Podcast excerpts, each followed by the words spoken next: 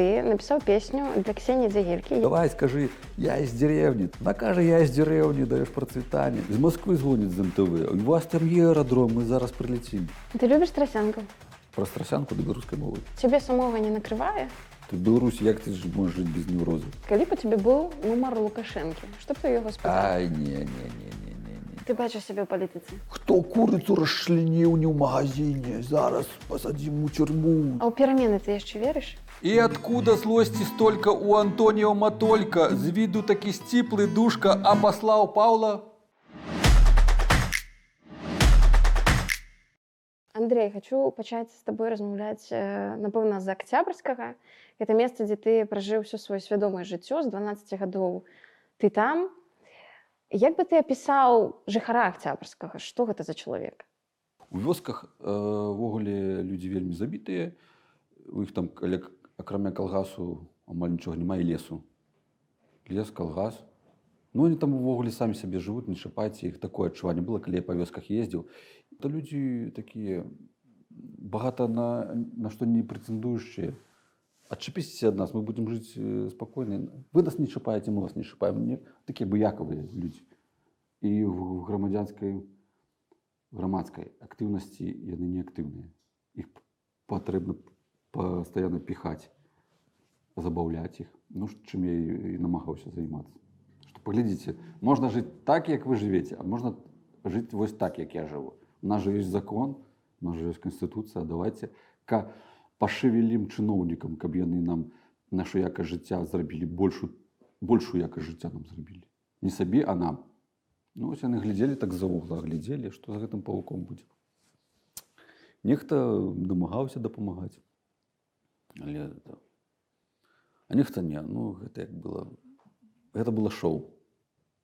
А што ты маеш на ўвазе намагаўся дапамагаць Ну нехта з людзей э, сапраўды там даваў некую інфармацыю пра нешта раскавы як бы па- падзёж напрыклад каровы этих телят у нас на на адной з фермаў падсобная такая вёска. Вось і гэта быў амаль першы матэрыял які прагрымеў на ўсю рэспубліку у нас родапільскай паказухі. Вось там чалавек сфотаграфаваў я з'ездзіў паглядзеў туды паказаў. і вось ну людзі пачулі што аг- агалоска можа дапамагчы палепшыць якасць жыцця не толькі іх але і гаспадаркі. Вось мы намагаліся гэта рабіць. Але чыноўнікам вельмі было крыўдна ад гэтага што бачыце ли самаарганізацыя пачынаецца самакіраванне. Гэта ж как як-то а мы на што тады чыноўнікі гэтыя? Ну і потым э, пачалі спробы як бы э, запалохаць мяне запалохаць усіх гэтых людзей нават лайкі уже не, можна было ставіць хто ставіў таго вызывалі напэўна хто ў адукацыі ты ведаеш такія кейсы ну мне пісалі пра такое ну это людзі не прызнаваліся але пісалі але ж можна лёгка ў гэта паверыць калі выхаваўчая беседа прахадзіла на гэты конт ездзілі там інфармацыйныя всякие групы і гаварылі што хай бы павук лапату ў руку взяў что там піша ну, гэта было цікава ну, вот это батл вот гэта рабіць яны вельмі негібкая сістэма. Яны самі сябе заўсёды дыскрэдытавалі з гэтымі паводзінамі. Чаму табе было не ўсё роўна? Чаму не все роўна? Вось таму што я адчуваў сябе лепш за іх. І як я магу сваё жыццё загубіць на тое каб моя творчая асоба не рэалізавала сябе ў гэтым у гэтай лукашэнкаўскай клакі чыноўніцкай клакі я ж магу адзін быць лепш за ўвесь выканкам прынцыпе што я і паказаў Вось пра то як цяпскі ведаў калі калі б не павук Теперь ведаюць, што такое акцяпскі, што такое родабелка. Мэта была такая, што э, на мой досвед паглядзяць іншыя жыхары будуць таксама такімі ж так было лідарамі думкамі. Так не было, але потым узяўся ціхановскі Сергей.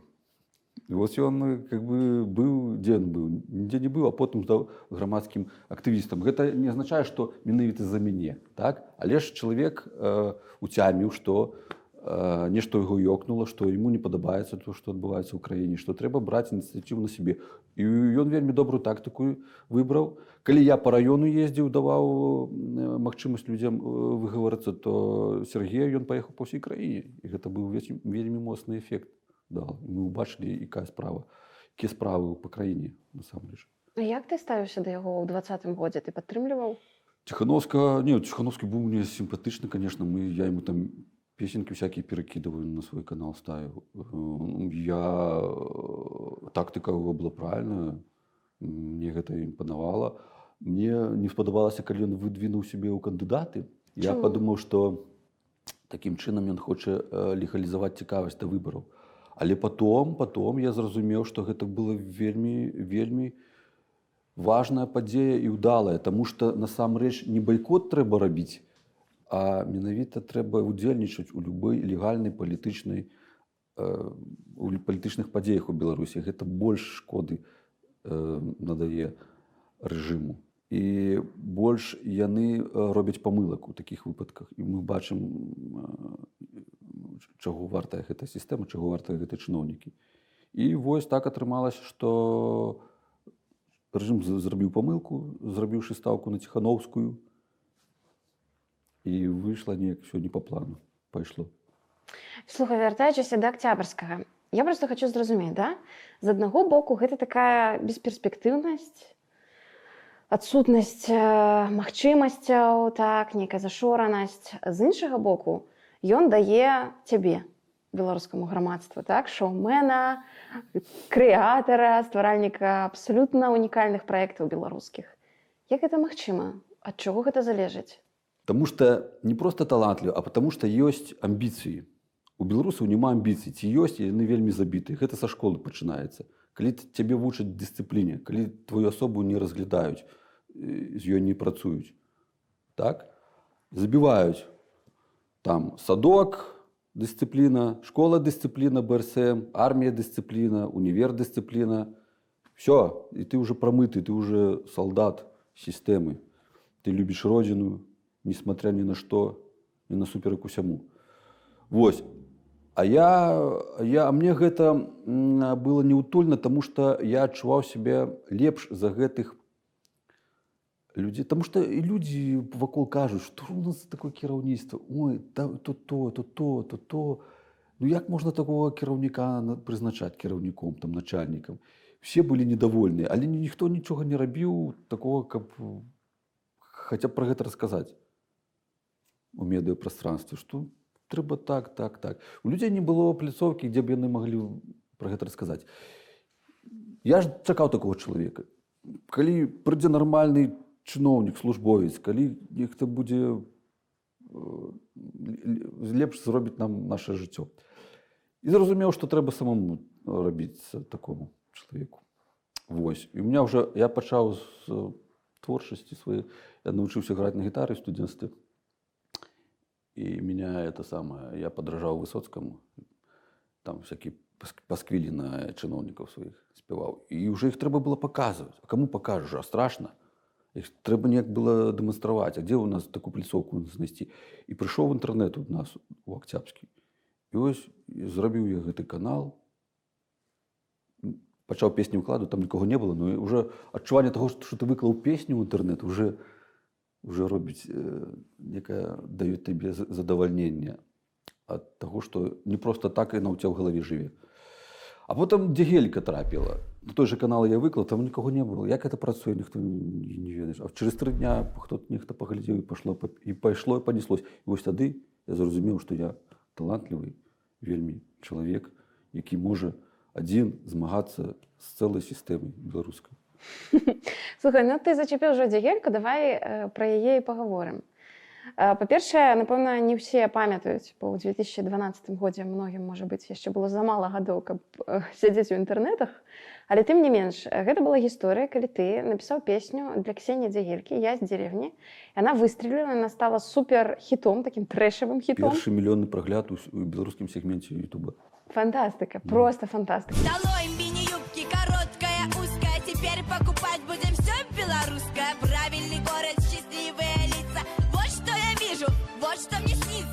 Так, чаму ксенія ўвогуле? Там такая было такой выпадак, што працаваў я ў доме дзіцячай дзіцячай творчасці. Там перыядычна прыходзілі розныя замовы на тое, каб правесці нейкі конкурс. Вось некі прыйшоў такая як апынулася потым расійская ініцыятыва. я лідер называлася яна і трэба было паказаць што ў некай супольнасці моладзевай нехта ёсць лідар з іх і нешта на такое лідарскія нейкія якасці праяўляе. І я думаю глядзіш на ту маладзёж кае які лідар у нашай маладзёжы у этой сельскай? Які які-нибудь бандзюкаваты хлопец ці дзяўчына яка курыць п'е вот они там трымаюць я неяк вось матам ругаюцца там рэп свой спяваюць. Рэп тады ташылись людзі дзеці. Ну я кажу ну, я да гэтага несур'ёзна ставюсь ну давайте что-нибудь зараз моладзь рэп любіць давайте прывабім моладзь рэпам а я ўжо мог я уже говорю я уже мог нешта такое уже. Ну сачыніў я там нешта такое. Ну конечно я мне гэтым не, не падабалася займацца тому что гэта паказуха гэта нікому не трэба ты зробіш ну я решил так рабіць каб уже самому падабалася сцібацца першыя там слупкі сачыніў бясплатна падгузнікі распашонку таму хто радзіў тры болей ребёнка что там бесплатно. Тому хто радзіў 6 і больше дзяцей бесплатны білет на любимы хоккей. З такімі стихамі я прыйшоў да нашага кіраўніцтва дзіцячай творчасці такі ну ну ну да». они адчувалі что это сцёб але патэнцыял уже мой яны ведалі потому что с- слухали мои запрещенные песни і смеяліся і нават прасілі выступіць э, на дне педагога на дне профсоюза тайна щоб ніхто не, ведаў Разлагаеш. да разлагаў ну давай ты можешь лепш. Я пашоў ну добра першае что у меня ў галаве я активістка брпо чтобы стачызна мне не все равно. Методам ад праціўнага чому-то людзі інтэрпрэтавалі это як все равно. Не вот эта частица она так отсекалась. Но это далей ну вось нешта сачыніў. Я ім гавару «Не- вы мне подсказываете что вам трэба сказаць у куплеце ну то бок кіраўніцтву а я буду рыфмаваць. Там там мы вёскі зарыфмавалі ледовы дворец тоже яны прапанавалі. Карацей гэта не, маё аўтарство полностью а, ну, з кіраўніцтвам разам мы думалі. Ну хай нам не остаецца тому что яны не прэтэндуюць на аўтарскія права знайшоў некую мінусоўку я в інтэрнэце таму що пісаць рэп я не разумею як яго пісаць нашоў нешта такое ну выпадкова хто аўтар не ведае але бесплатная мінусоўка то бок сталі шукаць актывістку ну знайшлі самую дзяўчынку такую якая ну як я ж кажу як у нас выхоўваць дысцыплініраваны так? Дысцыплініравана дзіцё якое давярае дарослым якое не будзе працівіцца гэтым ініцыятывам Вось кады мы записывалі уже так пёрла я говорю давай скажи я из деревни там где-то вот так. она кажа я из деревни даешь процветание И, ну я тут уже как бы свою запускаю эту иронию с с сарказм тут ну, дзяўчынка повторяю ну что же дарослым трэба ж давяраць Я из деревни. Даешь процветание. Даешь стабильность.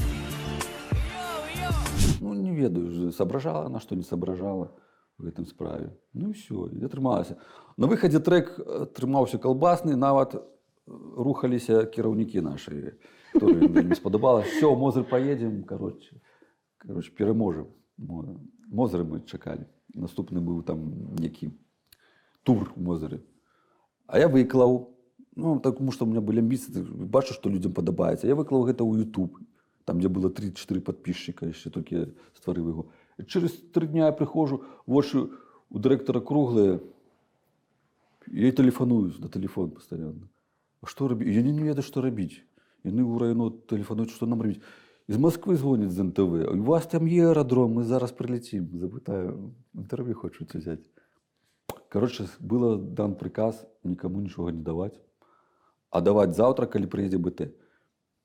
Ну ось тады мы апрануліся можете в інтэрнэце знайсці там я малады педагог говорю почему прекрасно спевать про деревню? И почему трэба нам построить ледовый дворец?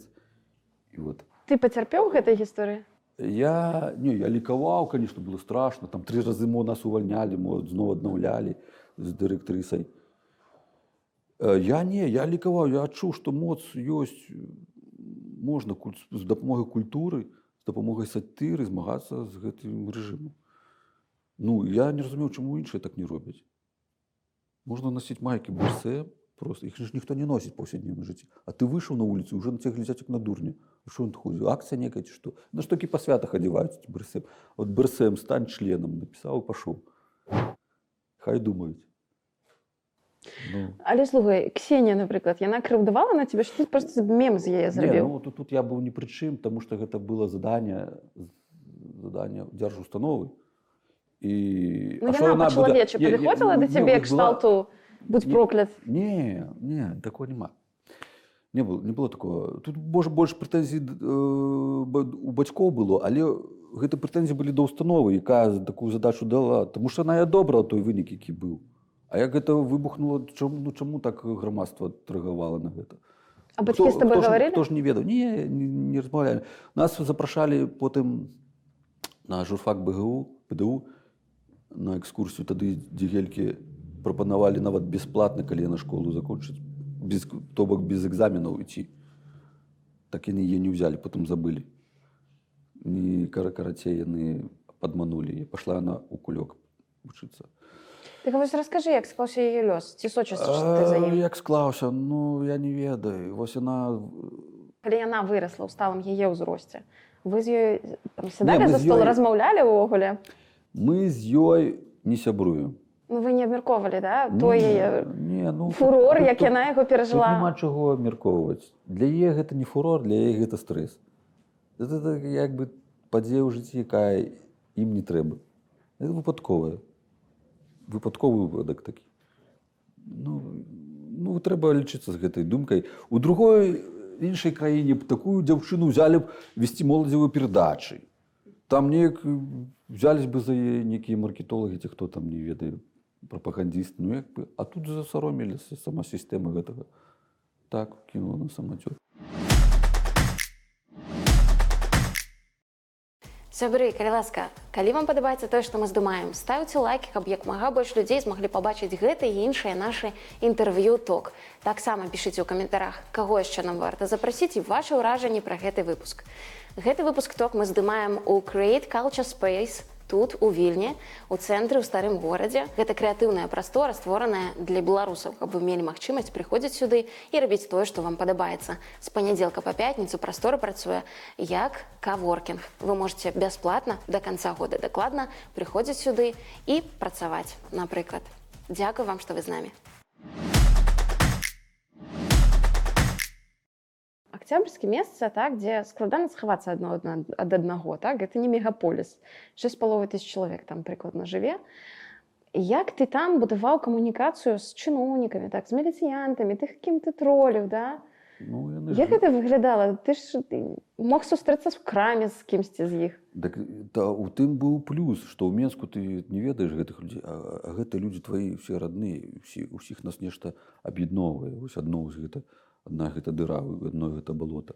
Яны все ў гэтых э, ведаюць гэтай праблемы пра якія гавару. Яны могуць рэальна ацаніць сітуацыю. Ці праўду я кажу ці нешта выдумаю. Вось раёнка ў нас выдумае прапаганду нам дае нам дае віртуальны некі сю- сюрреалістычныя навіны а павук кажа як на самой справе е і ты ж э, да цябе ж э, з боку грамадства насельня э, ёсць сімпатыя ў гэтым плане. Чыноўнікаў тактыка такая потом зразумеюць іх трэба хваліць іх мала хваляць яны вельмі да гэта падкія і от калі ты іх пахваліш яны уже з табой гатовыя размаўляць. Яны самі казалі на тэлефонных лініях ну што вы толькі дрэнна шукаюць? Пахваліце нас. Ну тут я говорю за што вас хваліць? Нагадайце за што што є так я пахвалю Вось ну вот я валенціну шлапакову я яе зрабіў такой гераіней ее ведаюць нашы подписчики я нават у мінскі пазнаюць когда прыязджае Управляющий делами – это должность, которая предполагает контроль э, за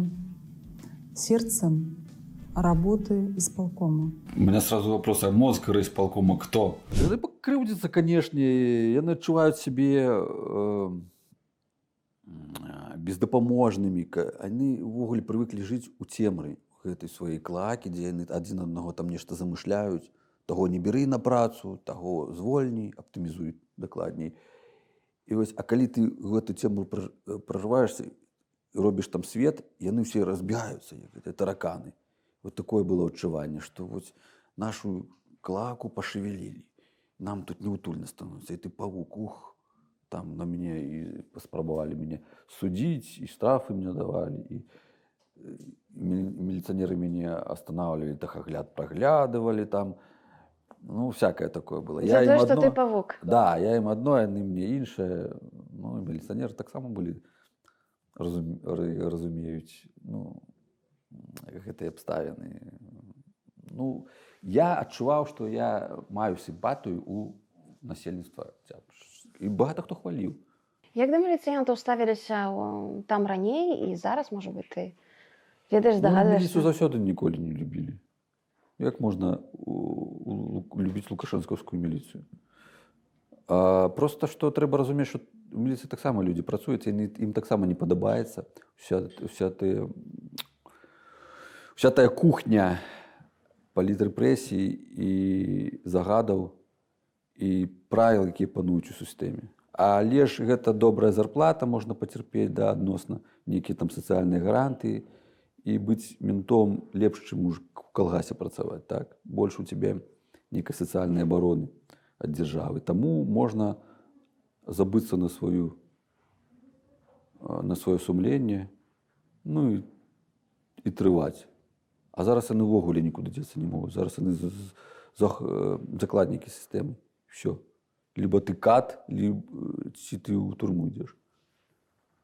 Як ты думаеш, Лукашэнку ўдалося ў нейкім сэнсе адрадзіць вёску? Я ездзіў па вёсках раёна, здымаў, я прошу апытваў жыхароў гэтых вёсак і яны мне все казалі, што раней было лепш. Савецкі саюз вось тады пра вёску клапаціліся, а зараз не і ўсё дрэнна. Ну, правда, Лукашенко маладзец, но вось вёска э, загібаюцца. Ніхто гэта не верыў. Не, не было ніякага адражэння вёскі. Нешта там пра аграгарадкі казалі, ну пра аграгарадкі я здымаў таксама. Нічога путнага там. Ніякай перспектывы там не было. Тых, э, што, што пішуць газеце, што моладзь прыязджае, э, гэтыя выпускнікі, не выпускнікі, разм- размеркаваўшыеся выпускнікі, размеркованыя. Угу. Так яны ж там это самае гаруюць, я і да іх прыходзіў адна, аднойчы ў вёску красную слабоду. Там іх праблема з дровамі, да? дровы на зіму, напрыклад. Вот, ну, як у маёй сестры было, на размеркаванне прыходзіла. І Там з жыллём праблемы, там такое вот эти холодныя дамы. Карацей, гэта ўсё паказуха. У цябе быў цікавы досвед, ты пэўны час працаваў лесніком. Я хочу цябе спытаць пра вось гэтага беларускага звычайнага рабацягу. Можаш расказаць пра, пра яго праблемы, болі, хто гэты чалавек? Там у кожным калектыве гэта асобная такая планета, мікраклімат. Леснікі былі цікавыя мужикі у тым плане, што яны такія, як я казаў адном, як казаў балаганаў, що нізшая каста самая, потом пакрыўдзіліся. Ну такое было адчуванне. А чаму? Увогуле яны безпраўныя. Як сказаў начальнік, то будзеш на красны крэс здаваць. Я задаю пытанне, ніхто не задае пытання, а навошта красны крэс, а што, а што ён? Э, надо. Я говорю, так добраахвотна, да. Все равно сдай, надо. Ніхто, все ж маўчаць, ніхто не это. Я говорю, так а ў чым сэнс? Ну, вось у такіх э, мелачах. Леснік я быў ніякі. Таму што гэта было заданне райвыканкама мяне туды сплавіць. От далей ад э, некага грамадска-палітычнага жыцця. Але гэта для мяне быў добры досвед паглядзець, як жывуць вот эти простыя самыя нізкія па парангу людзі. Ну, зарплата ў іх добрая у леснікоў была тады, так? Якога парадку сумы? Тады можа, можа 700 долараў тады было. Ого, для актябрскага я думаю, вау. Да, такое было, напэўна, як мне здаецца. Ну, да. І в- вось, але яны там і бухаюць. Ну, п'яныя заўжды. Ну, такое, на гэтага вочы закрываюцца. Ну, як такое разгільдзяйство какое-то. Як яны да ўладу ставяцца? Яны гэта... У іх пазіцыя такая, што гэта ўсё... Гэта ўсё неправільна, але іншага няма. Трэба пад- Я ім, я ім пастаянна лекцыі чытаў на гітары, граў. Глядзіце так-то так-то, як так, так. Ну, таксама раз'юшваў гэта ўсё. Пытанні задаваў, чаму так, чаму не так. І ім гэта падабалася слухаць гэта І гэта ім падабалася ну напэўна слухаць мяне таму што у іх будні заўсёды аднолькавыя а тут павукі спяе і раскажа нешта Але слухай, ты згадаў гэты складаны час, калі рэальна цябе паўсюль футболілі два гады, па-мойму, так? ну, напэўна. А, як ты ну, сам сабе даваў рады з гэтым, як ты гэта перажываў, Таму што двое дзяцей у цябе ўжо было на той момант, Да. так? глядзі я уже на той момент пазнаёміўся з праваабаронцамі так? І яны меня падтрымлівалі. Я уступіў партыю гп і там былі аднадумцы. І я бачу што людзей такіх багата. І што гэта Беспрацоўных? не не беспрацоўных а і змагароў ідэйных і свядомых. І гэта натхняла і была там у нас яшчэ одна такая Алёна луцковіш яна таксама была змагаркай я таксама ві- паўсюль футболе. І мы з ёю нешта вот уже два чалавека уже лепш ну воля павук да гэтага актыўна подключылася таксама ну і ты разумееш што тебе хваляць вокруг тебе э, з'яўляюцца новыя цікавыя людзі якія даюць табе э, цікавы досвед якія табе даюць парады якія дапамагаюць Леонид Судаленко ці Судаленко не ведаю як правильно. Ён таксама практычную дапамогу стаў аказваць не толькі мне але і жыхарам нашим там прадавачкам дапамог штрафаў пазбавіцца скасаваць штрафы яшчэ камусьці ён прыязджаў до нас мы рабілі перадачу дзе ён распавядаў як у той ці іншай сітуацыі якая у нас прыключ- прыключылася ў акцябскім трэба выходзіць маглі людзі прыйсці і атрымаць бясплатную юрыдычную дапамогу спачатку хадзілі добра а потым уже запалохалі ўсіх уже не хадзілі Вось такія справы Таму калі ты па- трапляеш у асяроддзе аднадумцаў ты бачыш што ты маеш рацыю що то што ты робіш А ты ГП перасякаўся з канапацкай? да мы з ней добра сябравалі вроде такі Сябравалі? хихихаха ну как сябравалі ну былі ў добрых стасунках Што з ёй адбылося? Не ведаю, это не ведаю. Увогуле партыя ОГП яна стрёмная сама по сабе. Ну, потым потым зрабіў вынік, Таму што яны так так само, іх так- нейкі дыктатарскі стыль быў У кіра, каго? кіравання ОГП. Не, ну, кого менавіта? Ну я пр пр прапанаваў, э, например, ініцыятыву надзець усім майкі БРСМ і пайці так хадзіць. Не, ну, выбачай. Или, или признаваться. Все члены АГП не Ну подписывались что, на уже можно такое. снизойти дзеля того, каб эксперимент социальный провести. Ну и такие. Ну мне ніхто гэтай ініцыятывы не некто не, не цікавіўся гэтымі ініцыятывамі.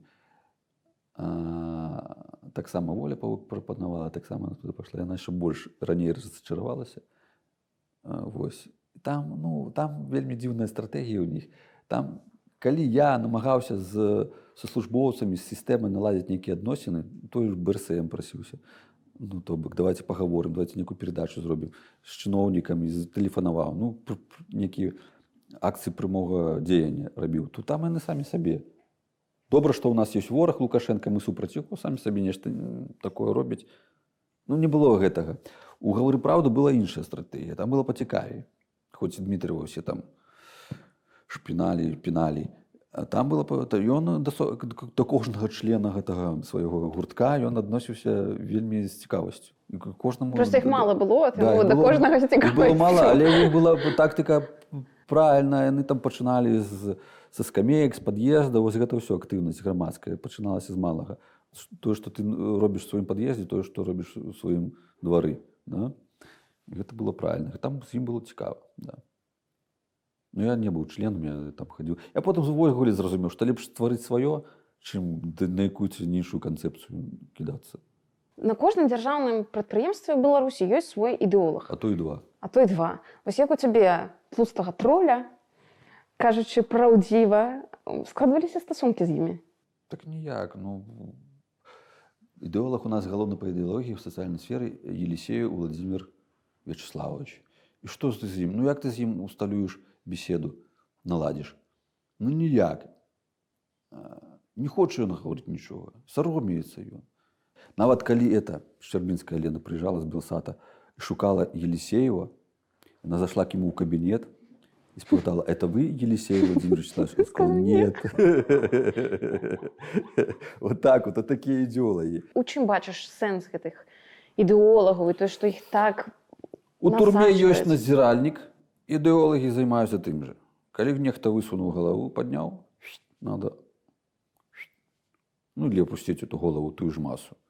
Ніхто не павінен вытыркивацца. Яны назіраюць на тое, як а, який настрой у грамадстве. Яны потым далажваюць камусьці так-то так-то калі іх не атрымалася на месцы гэтым справіцца. І вось гэта надзіральнік. Менавіта таму зараз на іх так часта кадыбістаў ставяць. Да. Ты э, падтрымліваеш кантакты з жыхарамі акцябрскага зараз? Ужо не. Зараз гэта небяспечна для іх. То бок не таму, што ў цябе там нікога не засталося, проста ты Да, зараз я калі я не маю прямога доступу да уже не маю ніякай цікавасці увогуле. Я нічога нічым не магу ім дапамагчы зараз. Зараз у меня іншая справа гэта я уже на усеагульны рэспубліканскі ўзровень выйшаў я уже міністэрствам тэлефаную. Вось гэта казалось апынулася яшчэ больш інфарматыўна цікавей і і плачэвней скажем так для Але слухай, у чым ты бачыш гэты сэнс да, таго, што ты зараз тэлефануеш, калі цябе ўжо ведаюць. Гэта не сітуацыя 19 -го года, калі твае званкі рэальна маглі на штосьці паўплываць, змяніць сітуацыю, там што тады крытыка ўспрымалася і хтосьці рэагаваў на яе і прымаў нейкія меры пазітыўныя. да Зараз гэтага няма, так? Да, няма, гэта праблема. Навошта ты тэлефануеш? працуе нічога. Тэлефаную, каб збіраць інфармацыю пра то, які ёсць чыноўнік, каб пазнаёміцца з ім. Ён уже будзе мяне ведаць. Мы з імі прынцыпе сябруем з гэтымі людзямі, якія тыя людзі, якія нават не бяруць слухаўку, яны ведаюць, хто тэлефануе, яны ведаюць, чаму яны не бяруць гэту слухаўку. То бок я папулярызую сябе сярод чыноўніцтва, сярод гэтага асяроддзя. Можа я э, першага кого не згадуюць Лукашенко, а другого паук. Вось. Гэта праца на Дзёргаеш на за свой- нітачкі сумлення. Да, гэта праца на сваю рэпутацыю, па-першае, гэта праца на э, збор інфармацыі каб для наших нашчадкаў, для архіва. Вось такая была сітуацыя. Вось што казаў гэты чалавек. Скажите, пожалуйста, э, вот тот Майбах, который принадлежит Александру Лукашенко, он является государственным имуществом или это личная вещь? Ну, извините, Андрей, но э, этот вопрос, э, скажем прямо, не относится к нашей компетенции. Вось як яны рэагуюць на вострыя пытанні. Зараз яны ўвогуле закрыліся і робяць сябе клоунаў. Нават я в МЗС недавно тэлефанаваў замежных спраў тарантатам такі Андрей Алексеевич зараз я раблю перадачу чого он мне нагаварыў ты ему аргументы факты а ён табе некий брыдо а ён табе э, э, ён табе намагаецца амерыканцы тое зарабілі а врагі у нас такія і другія а вот там захад другой. А що вы на гэты захад пінаць вы ж за, за конт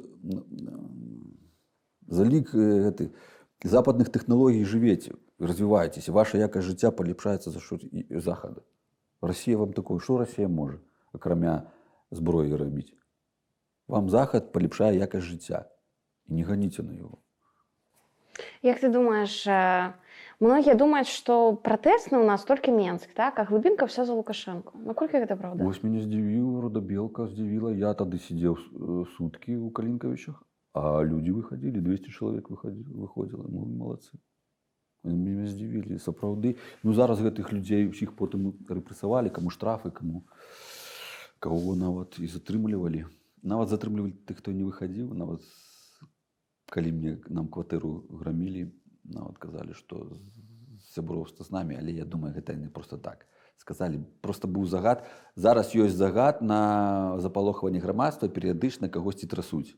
Камусьці э, ну і в акцябскі в акцябскам таксама павінна кагосьці трэба было за- зачапіць. Ну зачапілі так. А ты сидзеў на сутках цябе калі за што ўзялі? тады ж выбары былі і я здымаў як воля паук была назіральнікам як я на прэтэнзію чытала я здымаў гэта. Ну то бок выбары у нас праходзяць адкрыта і галосна. Я пра гэта пастаянна нагадываў камісіі. Яны нешта крычалі але не маглі нічога зрабіць крычалі а потым уже заяву накаталі. Но это уже з нагоды э, там ментоў ці каго там кіраўніцтва ментоў. Мяне трэба было нейтралізаваць на перыяд выбараў і мяне на 15 сутак далі але прасцівае 10 бо тады нешта яны сталі выпускаць людзей. Нешта яны спачатку пасадзілі а потом сталі выпускаць. Што яны хацелі не ведаем дагаварыцца.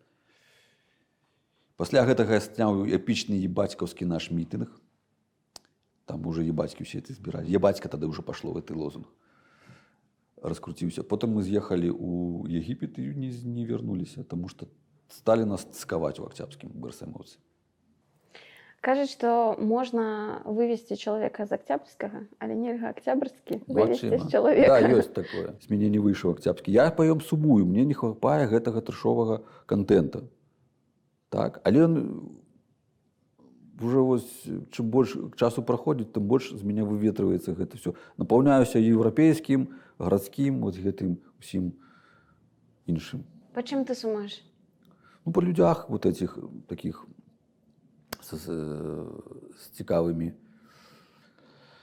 недалёкімі думкамі, скажем так, якія жывуць у сваім пузырі і яны нават не могуць уявіць, што ў свеце можа быць нешта іншае.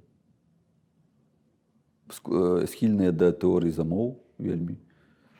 Это людзі, я калі жыў у Беларусі, таксама быў схільны да тэорыі замоў, тому што я не мог зразумець, чаму я умны, малады, перспектыўны, і у меня неудачи постоянно тут. Ну, напевно, гэта же домасоны все придумали.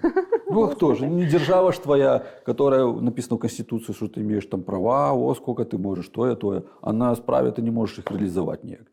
Напевно, комусь і треба, каб ти не реалізував себе в этой держ- державі. А тут, е, тут вже такої потреби нема.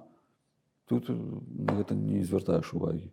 Уже. І ти розумієш, откуда гэта все ти замовы, гэта тактика інфармацыйнага інфармацыйнай прапагандысцкай атакі з Росіі ідзе. Там такое любяць рабіць. Бо с- как- Ну, не трэба вініць сваё кіраўніцтва ў тым, што ты жывеш дрэнна. Гэта ж амерыканцы ўсё, это ж дамасоны і іншае. Так Можна знайсці, да, так прасцей. Ну, Як бы конечно. ты перайменаваў акцябрскі? Ну, Рудабелка ж добра было б. Рудабельск. Рудабелка. Я перайменаваў. Ну, такое не. Я б...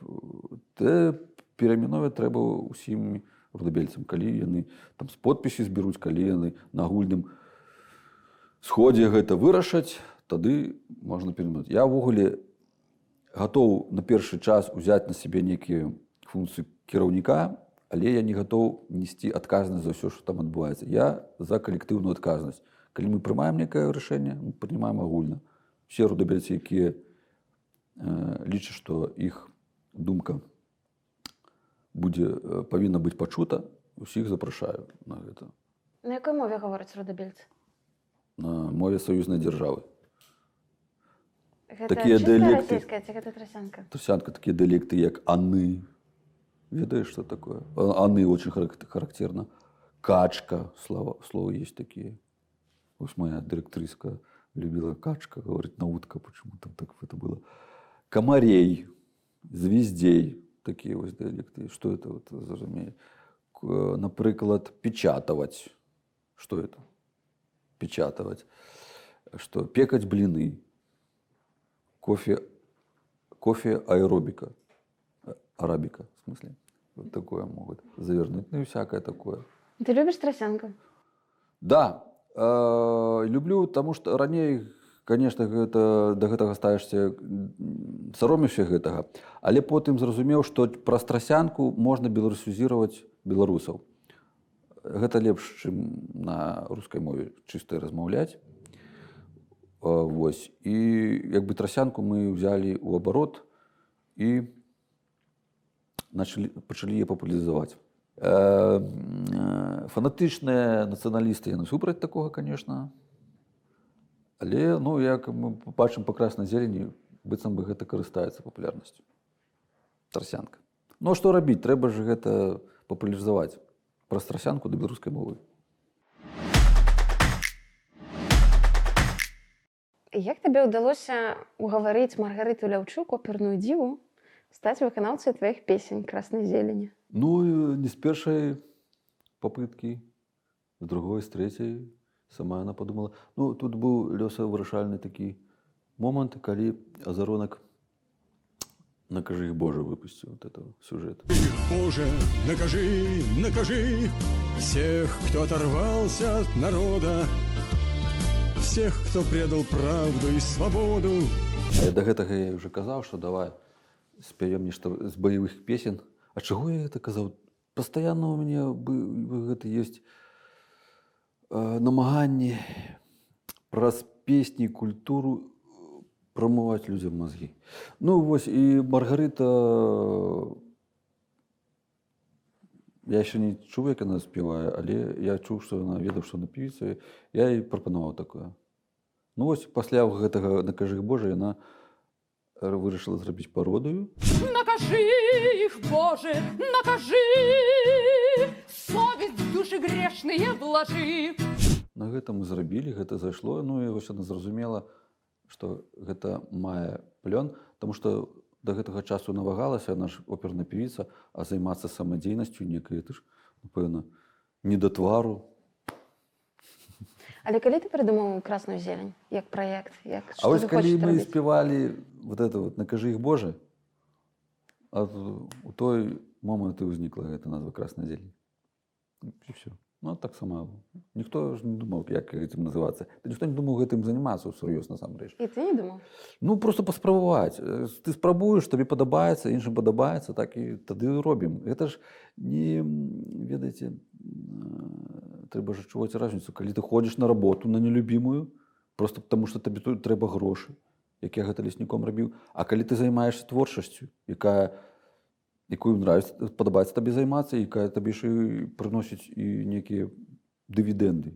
фінансавыя палітычныя і сацыяльныя. Що хачу сказаць? Калі падабаецца справа і ты бачыш падабаецца іншым людзям тады конечно ты робіш тому что гэта сацыяльнае паглажванне да? Вот эти все працуюць Чаму ты ў акулярах заўжды ў кліпах?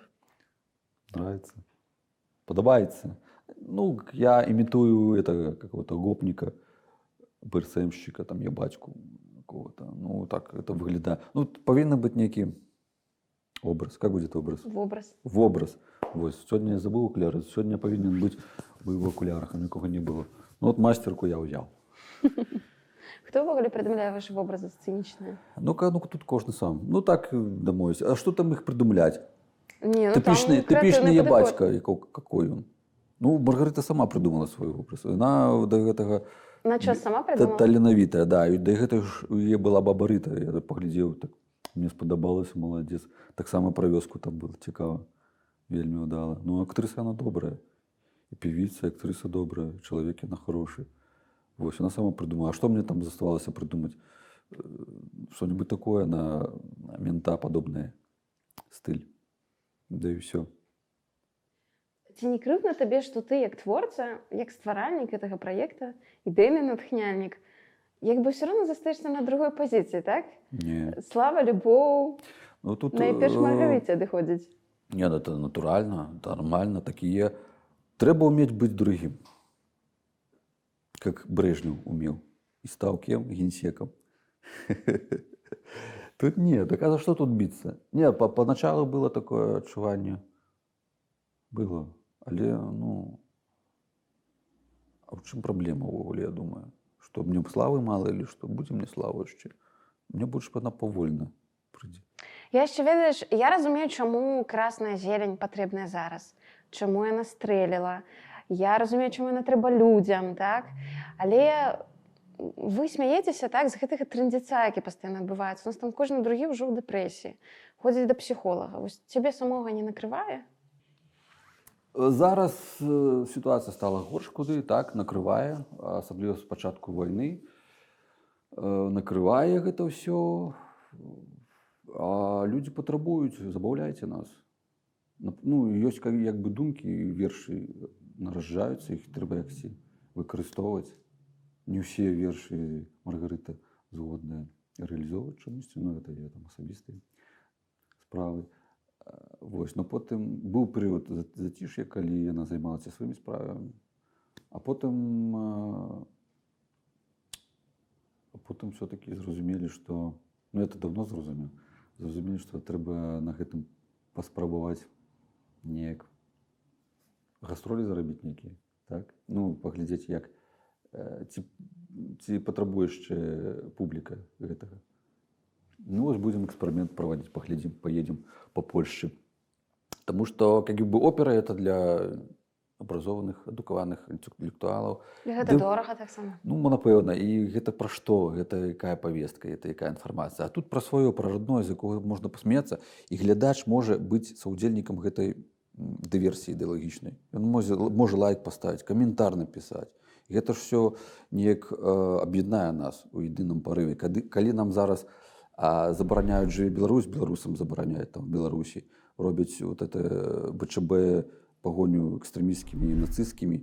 Нас якби е, роз'єдновують у- у плані ми не можемо об'єднатися. Якби красна зелень от методом от противного, і вона збирає гэтых всіх е, розбитих, е, свідомих змагаров якби до кучі.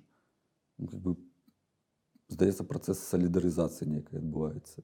Ці накриває тебе. Ну, ті буває, що ти провалюєшся в ну, депресивний стан. Короче, да, да.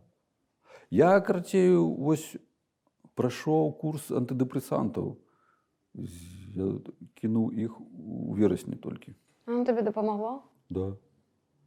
Раю вам. Хімія наша все. Коли ти зрозумів, що ну, треба. А меня давно, у меня неврозы бывают, еще в Беларуси накрывали. То в Беларуси як ты ж можешь жить без неврозов? Коли ти живеш на два світопогляди, тобто на дві речисності, як Мінський Мінськ, де вон Вольський співав, зносить нам дах, так ти ж не розумієш, короче, у тебе неврози ну, відбуваються. Тут одно по закону, а тут не, а тут нельзя лайк поставити. Так а що, а як треба?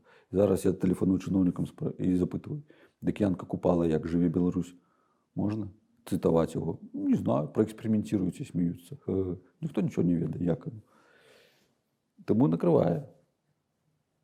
Просто у, у, у табе незвычайно, что это сполучается якби з такой А креативной это- деятельностью. Это, это психологічні особливості, це може навіть і поломана психіка. Це як сродок оборони від тої речисності, від того сюра, який є. Тому що якби, логіка і здравий смисл тут не працюють. Давайте від противного робити. Давайте зробимо гротеск з цього. Більш вичурно зробимо. Так подобається. Ну, і так веселее атрымоўваецца, чым просто сидзець і аналізировать. А як ти сам собі допомагав? Ну, у моментах, коли накривала. Я пробаваў псіхатерапію, то нешта нешта гэта такое. Не зайшло? Сумнеўная такое тэрапія, калі ты размаўляеш з невядомым чалавекам, нешта там пра свае забабоны якісьці. Угу. Не твоє. Да не, неяк мне не спадабалася гэта. Таблеткі лепш. Я зараз у басейне плаваю, о, дапамагае мне. Стаў уже остеохондроз прабіраць. З басейном норм. Трэба больш можна это, путешествовать больш, куды з'ездзіць, паглядзець. Гэта таксама дапамагае. Чым проста сидзець і кожны дзень э, рабіць адну і тую ж працу. У тебя нема адчування такой вины за то, что у тебя все окей, ты можешь там вандраваць, адпачываць, а люди ў Беларусі не могуць. Ну тут што, я ж багата чаго зрабіў, каб атрымаць гэту магчымасць жыць свабодна. Людзі, які жывуць у Беларусі, я ім сваім падпісчыкам казаў, з'язджайце. Ну калі ўсе з'едуць, то Беларусі не застанецца. І што? Ну што то вам тая Беларусь? Беларусь рабіце Беларусь па-за зараз межамі Беларусі. Рабіце. Беларусь за межамі Беларусі.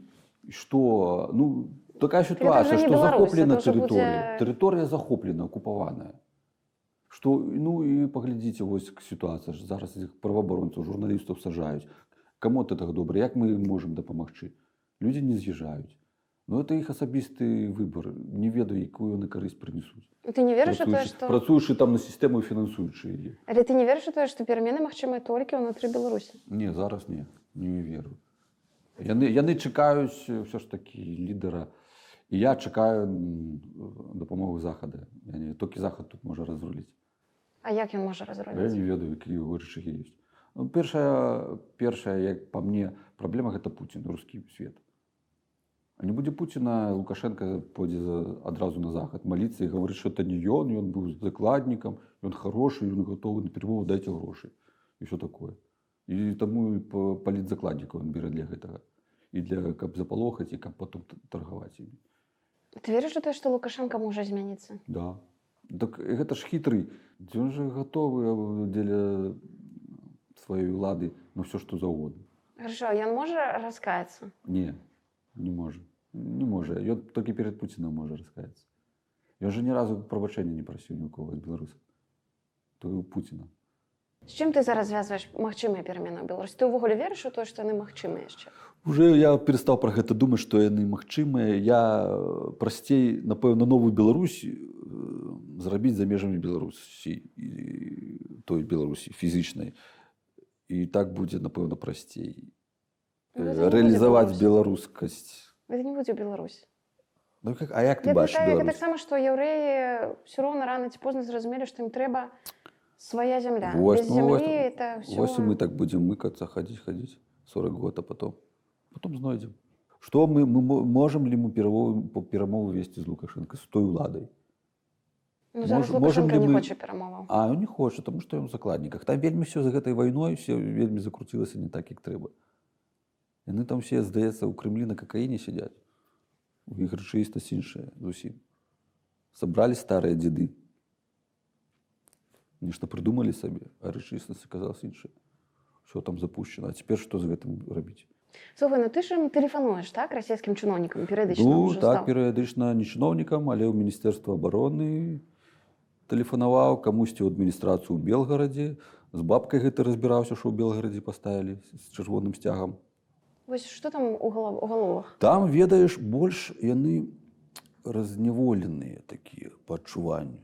Здаецца, Расія, а нашы ж больш забітыя чыноўнікі. А там яны больш такія свабодныя ў думках сваіх. Вот мне здзіўляе гэта. Ўсё ж такі неяк у іх пасвабодней. А наколькі яны ну, шчыра вераць? не вераць не вераць але даводзіцца ківаць галавой таму што ўсё стало кепска Там былі людзі, которые табе ў размовах казалі, што мы супраць Пуціна. не не было таких э, не было таких. Вельмі здзіўляе фонд мира смаленскі там тэлефанаваўшы якісьці яны такія какие-то ватнікі говорю ж фонд мира. Ну такое. Дарэчы беларускі фонд мира вельмі сумневная арганізацыя на якую збіраюць грошы прасцей больш апраўданей стварыць фонд войны ты разумееш для чаго это чым фонд мира ну это же для дурняў. Калі я трапляю на когосьці чалавека які мае рацыю і правильно правильныя думкі кажа адэкватныя я таких не публікую. Так ты ж не маг- былі такія? Рэдка але былі. Таму не могу Якое што- галоўнае адкрыццё за гады тэлефанаванняў і размоваў з беларускімі чыноўнікамі у іх? у іх Што ты зразумеў пра беларускага чыноўніка? что гэта чалавек у палоне яго трэба выратоўваць ратаваць яго трэба ён вінцік просто і не можа не можа казаць тое як павінна быць гэта закладнік Яму плацяць за гэта кожны чалавек задача кожнага чалавека знайсці сабе утульнае месца ў жыцці Вось і неважна пры якім гэта рэжыме будзе Таму што людзі наражаюцца для шчасця, для добрага жыцця, для працвітання, вось, а не для пакут.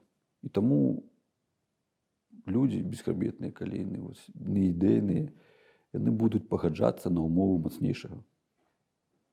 І гэта натуральна. Таму чыноўнікі беларускія не такія. Напэўна, в самым версе, самой версе там лютыя фашысты, там ідэйныя, а гэтых перавыхаваць можна. Калі б влада зменіцца, яны все пераабуюцца. Іх не трэба будзе звальняць. Люстрацыя ну, для іх трэба. быць, ну ведаеш, тут павінна быць такая ілюстрацыя, то я даже не, нават не ведаю, што з чыноўнікамі рабіць. Тут па тых справах, якія натварылі пры рэжыме, трэба глядзець. З ментамі ўвогуле не ведаю, што рабіць. Можа тут народны суд павінен быць не, не ведаю. Як гэта але я не веру што ці не веру што будзе ўсё на дамовах пакуль жывы лукашенко будзе бойня крывавая ему адступаць няма куды. Гэта жахліва Вось гэтыя чыноўнікі беларускія. Яны ідэйна прыхільныя Лукашэнку шчыра ці гэта такі прыстасаванцы проста збольшага. Калі ацэньваць па стылю размовы то я б сказаў што багата хто пры- прытвараецца прыкідваецца. Але ёсць ідэйныя. Як недавно я патэлефанаваў у камітэт па навуке і чаму там? Тэхналогія. Мгм. І там такий хлопець був, мужик, Александр Григорьевич Лукашенко, наш, он просто у него вот это вот летело как э, божество, у него, на него там молится. Я говорю, ну, такое, да, треба поглядеть, я ще не випустив эту ролик. Есть такие вот просто роботы, какие, ну, фанатики, есть. Але, ну, але гэта не натуральна, так не павінна быць. У тебе бывае падчас размоваў з чыноўнікамі узнікае такое пачуццё не знаю некага разумення іх да спачування ім закладнікам так само под, сістэмы под настрой. Уже неким психологом ты становишься, уже маєш досвід, як з ким можна гутарити. Ну, вони нещасні люди. Ну, я їм кажу вже наприкінці е, завсёды, що терпіть, хутко ми вас освободим. Не сопротивляйтесь нам. Я гляжу по их реакции, что они там. Некоторые кажут хорошо, а некоторые просто молчат. Что, что вы такое за бред несете?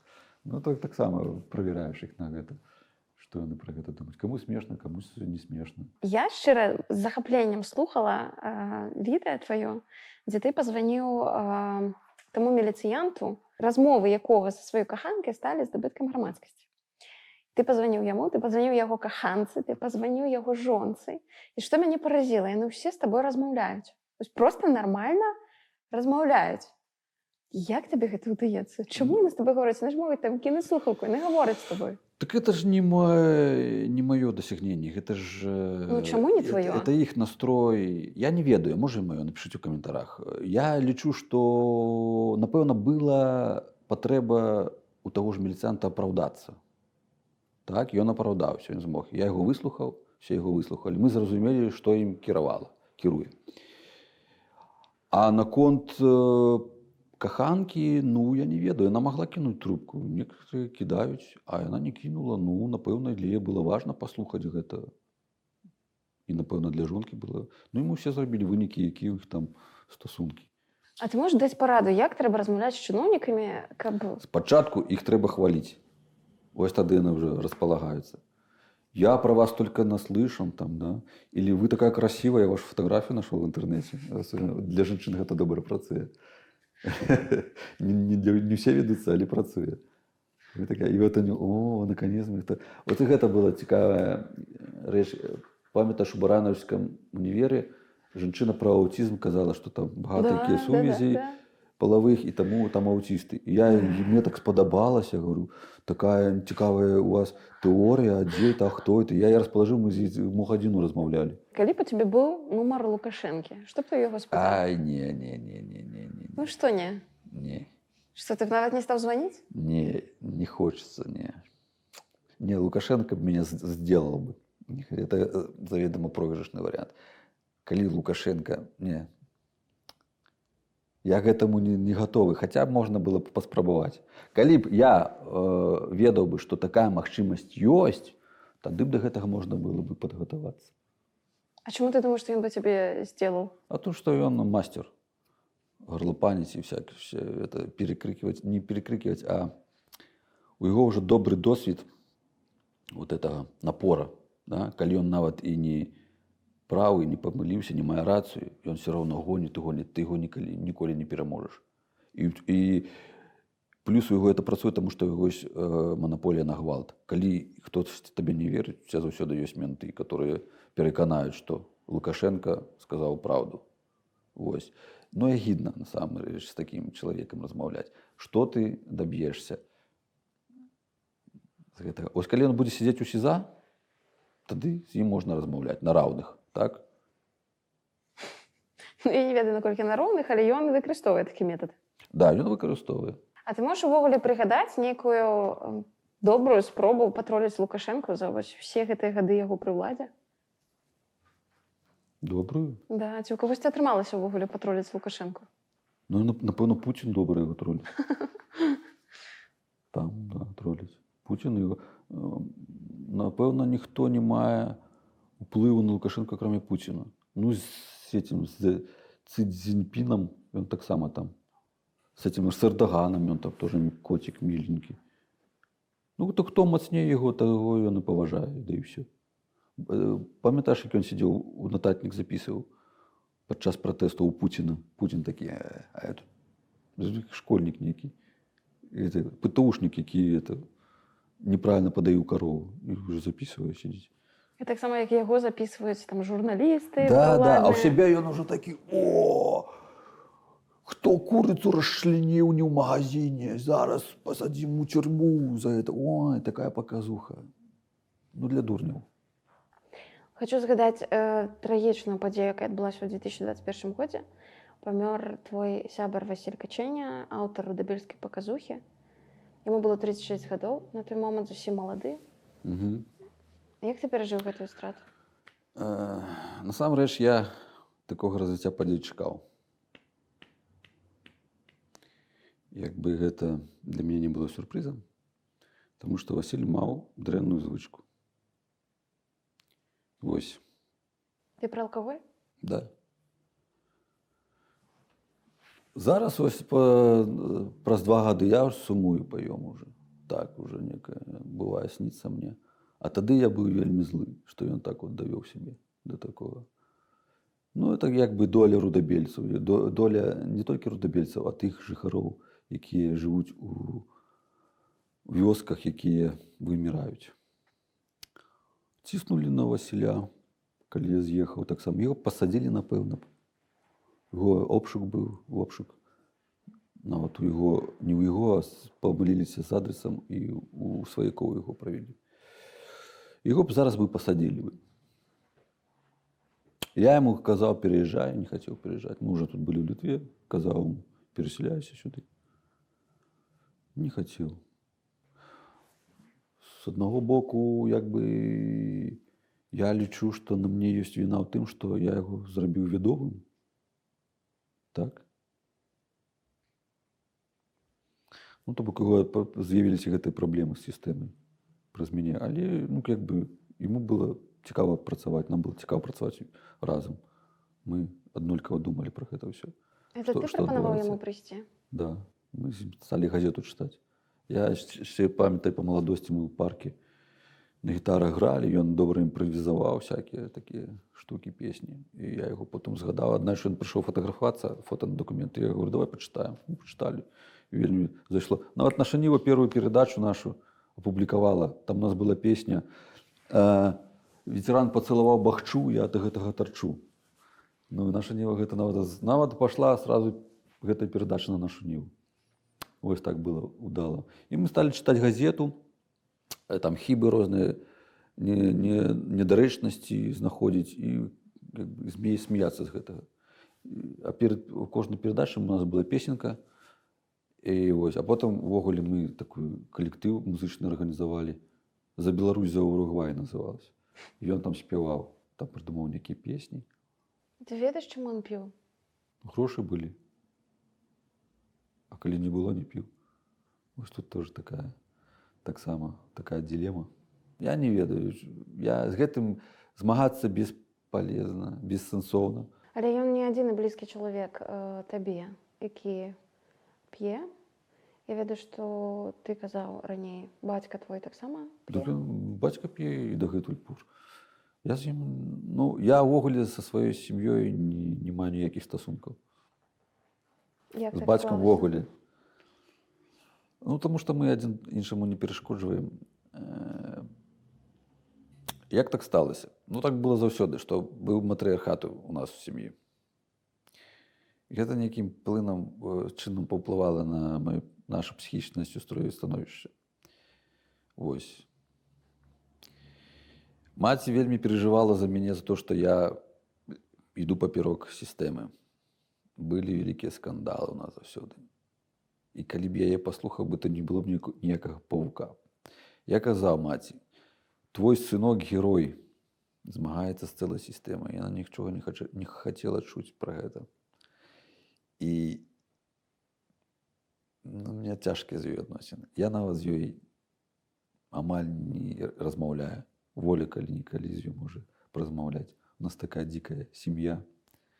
Вось. Калі як бы гэты утварылася гэтая прорва неперадольная 14 год Я не ведаю. Ну так, э, калі ты жывеш з мамай, калі у тебя няма...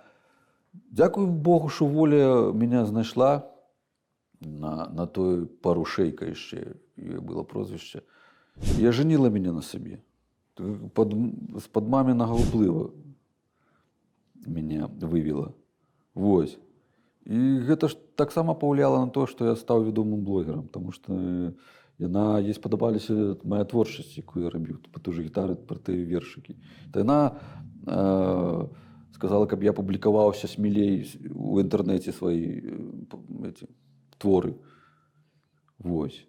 І яна как бы змяніла увесь лёс мой. Як Ну, пазнаёміліся? В інтэрнэце, здаецца, пазнаёміліся. В інтэрнэце пазнаёміліся, я ж нешта напісаў, гляжу там з вёскі.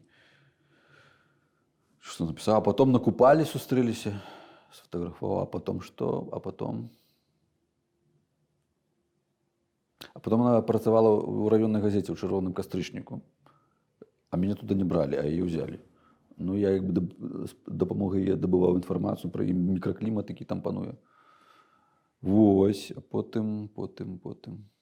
Ну, потым сталі часцей сустракацца. І не было, яна мяне падтрымлівала. Не было іншых дзяўчын, якія раздзялялі маю думку наконт становішча ўсяго і ў краіне і ў раёне. І нават гэта яна э, прыдумала першае, што трэба чытаць. Яна працавала ў газеце, яна ведала ўсе ці хібы, яна выпраўляла гэту ўсю карэкціроўку робіла і казала, якія там дуракаватыя журналісты працуюць. І, вось. і таму э, гэта яна была матыватарам таго, каб газету чытаць і Так яна карэктаркай была там. да. Но она не на верстальщика была. Верстку на- набирала. Вось. Ну и вот познакомились. Потом дети пошли. И все как у всех. Потом развелись. Як так здарилось? Э, Нормально так здарилось. А як надо? Ну, ты казаў, што ты расчараваўся ў інстытуце сям'і. У які момант гэта Ну, адбылося? потому что у меня семьи нормальной не было. Это, а дети это такая беда, что да, в этом свете багато спокус всяких. Э, Ты хочешь здымать, а треба за, за детьми глядеть. Ну, такое. Я не, не... Мы, коли родили детей, мы зразумели, что не готовы стать батьками. Ой, як. Нема у нас, у Беларусі няма гэтага, як то інстытут сям'і, ці ўвогуле в школе гэтаму не вучаць. Навошта размнажацца? Для чаго? Што потым будзе? Есть вот эта праблема. І калі б мы ведалі, чаго гэта варта, не жаніліся, наверное, не заводзілі б дзяцей. А калі ты не ведаеш, прасцей у гэта акунуцца ў гэта сямейныя семейные будни. Так что не задумывайтесь, размножайтесь. Как бы жизнь научит. Што ты закладаеш у сваіх дзяцей? Ничего не закладываю. Ой, Я вогуле я дрэнны бацька, капец. Воля все вытягивает. Я не ведаю, якіх э, з сынам у меня цяжкія стасункі. Чаму? А з дачка, дачка яна папа, папа любіць. Любіць мужикоў. Папа, папа, так я ўжо такі. Як, яна са мной, як я з чыноўнікамі. Ніякія, это складаная тэма, я не хачу пра яе гаварыць. Як бы... Мне няма чым пахваліцца тут. У вас такая нетыповая сітуацыя, што вы як бы э, у разводзе не ведаю, ці афіцыйна гэта аформлена, ці проста это фактычна. Да, мы афіцыйна развадзіліся, але трэба было плаціць грошы за то, каб штамп паставіць. А нам было шкада грошай. Ну неяк так э, трымалася. Па суду разведзены, па штампу не разведзены. Ну, Так можна- Развод Шрёдингера. Так слухай, просто што вы як бы разведзены, але вы жывеце ад- межах адной жылплошчы. Як гэта выглядае? Як бы это окей? Да. Прызвычаешся да гэтага. Это бытавой комфорт. Так танней. Вельмі ж дарагі горад для мажораў. А так танней жыць. Ну, думалі пра гэта, што дзесьці можна. Ну, раней мы, калі мы развяліся, стала эмацыянальна прасцей, што мы вольныя. А да гэтага некія вот прэтэнзіі, што некі ты павінен тое, ты павінен тое. А калі ты апазіцыянер, нідзе ты не працуеш, няма ў цябе ніякіх перспектыў. Усё гэта адно на, на адно на адное вот это вось падае і няма ніякіх таких задавальнений простых. Тым больш, што я чалавек халодны, я як бы, я не магу э, пачуцці испытываць сапраўдныя. То бок я не магу любіць так опинулися. Да ну, А як це? Ти можеш любити? да. Як це проявляється? Ну, я не знаю. От потлымаш, може, навучиш. Ну, правда, гэта такая тэма складаная. Я тут, тут няма чым хваліцца. Тут сапраўды складаная была сітуацыя, мы яе вырашылі. Все, зараз у нам добра. Вось у такім становішчы. У мяне свае справы, волі свае справы, калі мы кажам пра любоў. Вось, а сям'я у нас адна.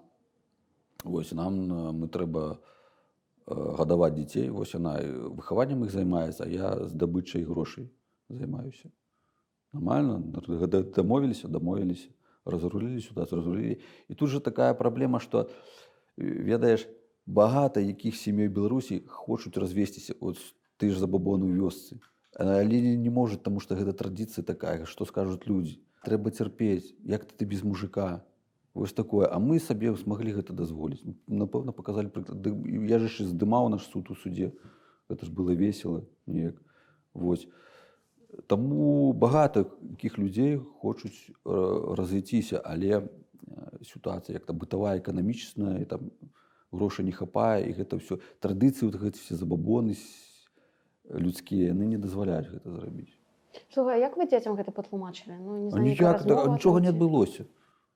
Мы ж все адно разам. Нічога такого не адбылося.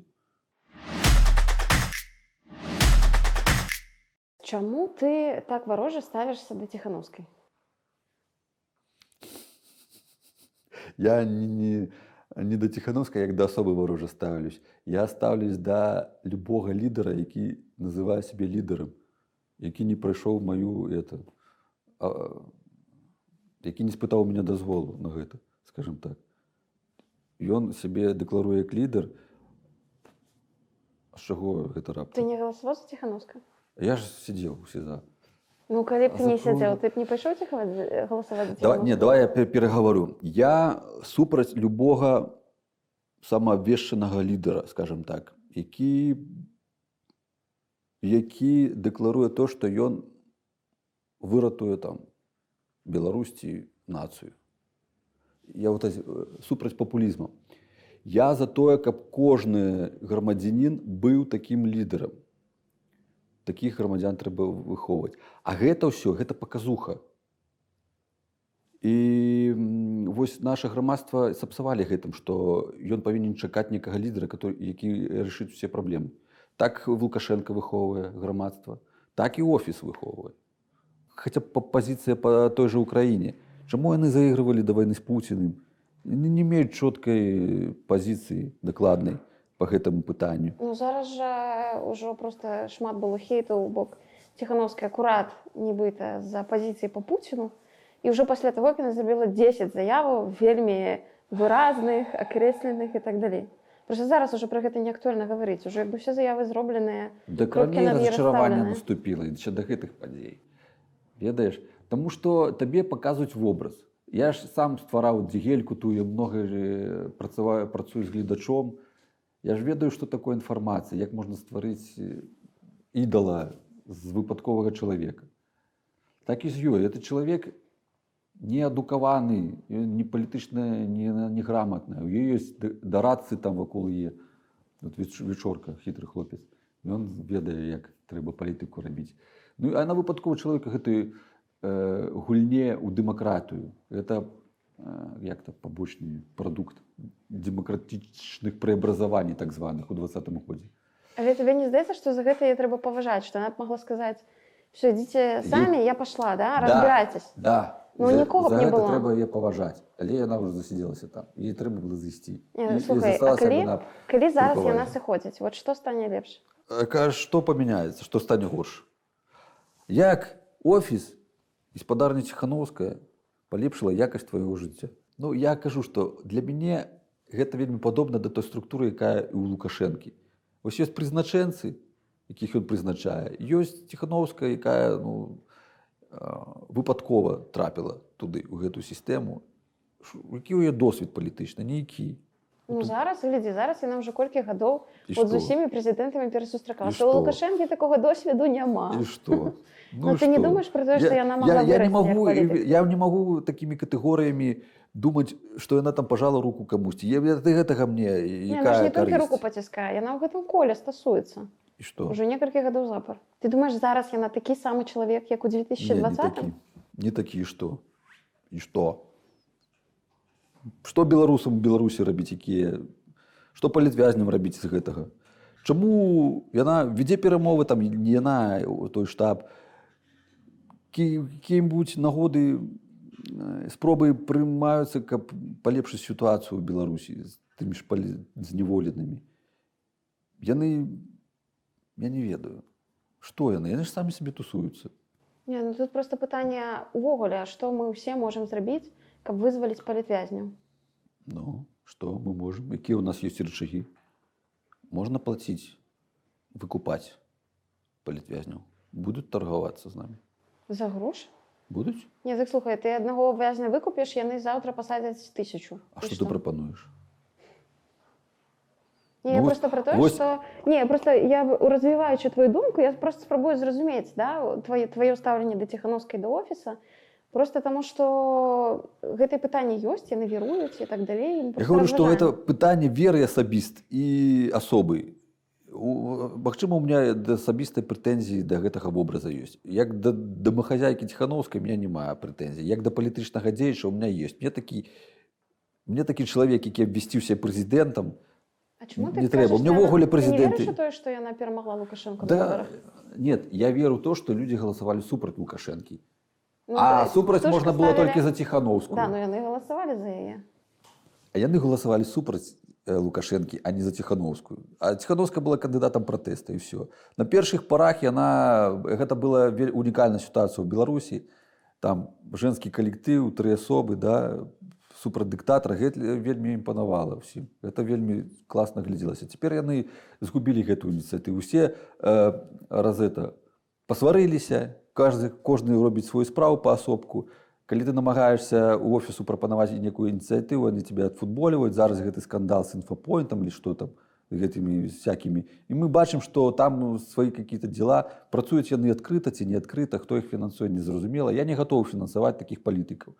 Мне няма справы, хто іх там фінансуе, гэта іх справы. Але калі мы берем такіх людзей ва ўладу, мы то бок пачынаем іх фінансаваць і, і то бок яны павінны нам справаздачу зрабіць, што они зрабілі за гэтыя грошы. А, так як мы бачым, што зараз яны закрытая сістэма, то і калі яны прыйдуць да ўлады, так, так, таксама будуць уже працаваць з намі. То бок я не задаволены гэтай працай. Хочу спытаць у цябе пра Зянона Пазняка. Ты публічна яго падтрымліваеш, выказваеш Ну, вось, свае сімпатыі. хороший дядька. Ну так Ён, ра- раскажы, Ну, том, цябе в том плане хороший дядька, что ён сур'ёзны вельмі такі, дасведчаны, рассудительны. І у него чёткая позиция по русскому свету. Он вызначыўся з ёй. Не хістаецца ні туда, ні сюда, непонятно, і куды ветер падуе, як это офіс. А тут А тебе, не чоткая, выклікае- што гэта вораг, з ім трэба змагацца. Тебе не выклікае пытанне тое, што ў пазняка кожны першы вораг і кадыбіст. Да, выклікае. Як з гэтым? Пазіцыя чоткая, все ворагі, кругом врагі. А, ну да. Гэта окей? Што рабіць? Я просто Ну, калі, параўно, зразумець калі тво- параўноўваць твоё- палітыкаў, то пазняк лепш, чым Ціхановская. Наколькі ён кампетэнтны і наколькі ён э,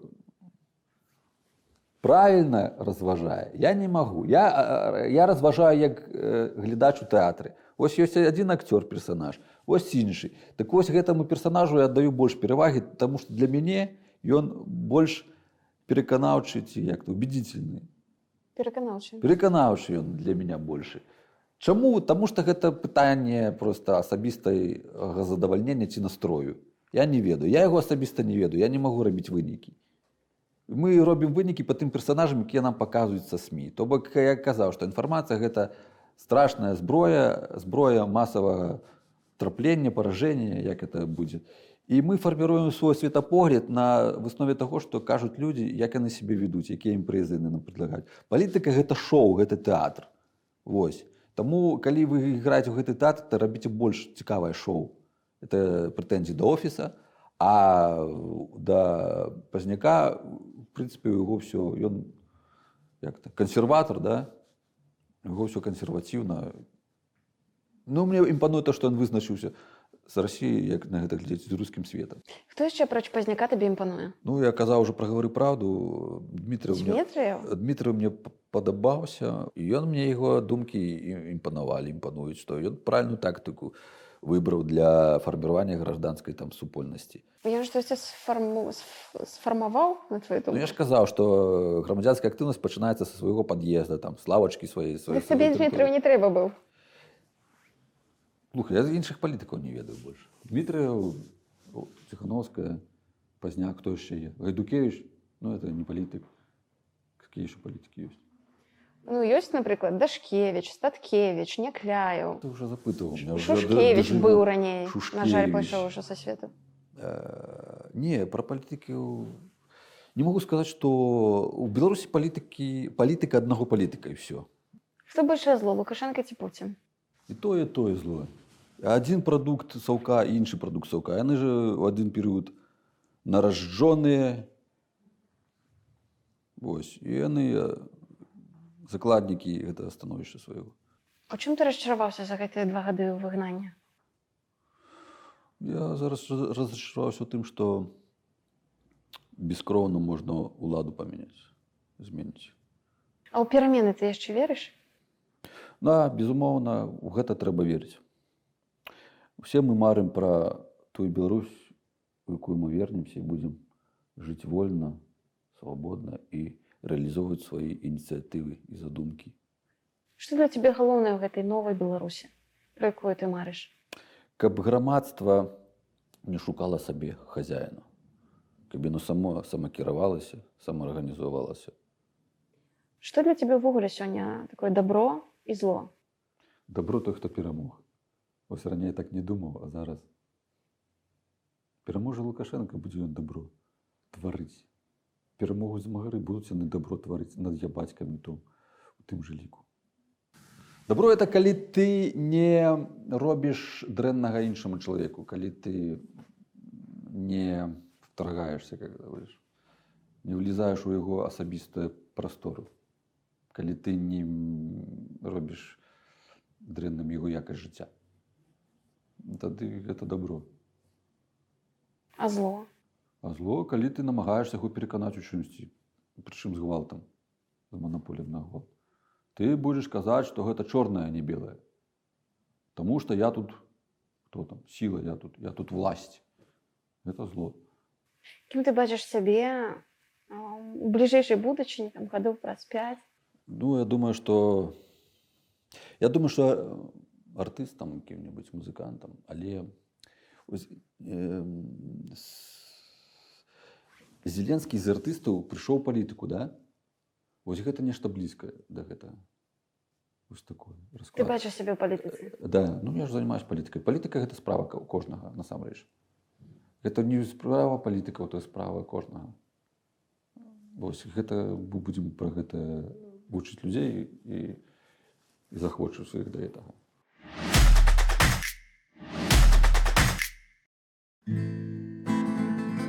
Ну што, гатовы? Будуць карацей, умовы такія.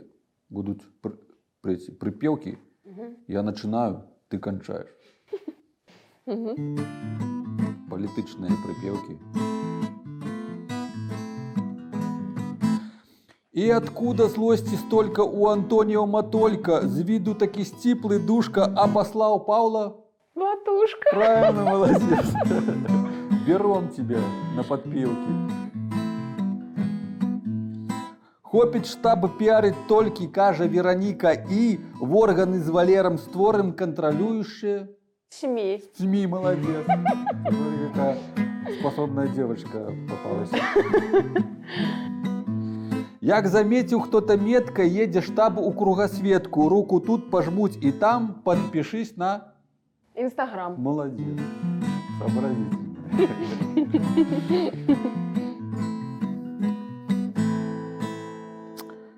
Так, де. Бацька гэта наша сіла, дысцыпліна пазітыва, чарка шкварка да вайне, хто не згодны, той У турме. молодец. Выучила всю политику идеологическую. Тихановская признала, что про Таню Т не знала. Каже, гэта нам урок. Ставьте лайки ёй у.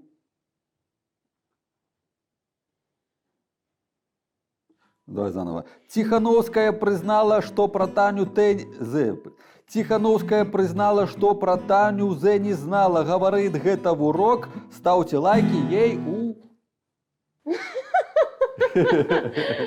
Ну, вы в Ничего комментариях себе. напишите, не сообразила Я не знаю. чуть-чуть. Добро, добро. Ну дай подсказку. Ну, какая социальная сеть еще есть? ТикТок! Во, ТикТок, молодец. Молодец. Ну, пять тебе, дай пять. Все, отрималося. Будьте такими способными и креативными, как Настя. И вам будет счастье. Та-дам! Берем красную зелень на потанцовки и фокусы.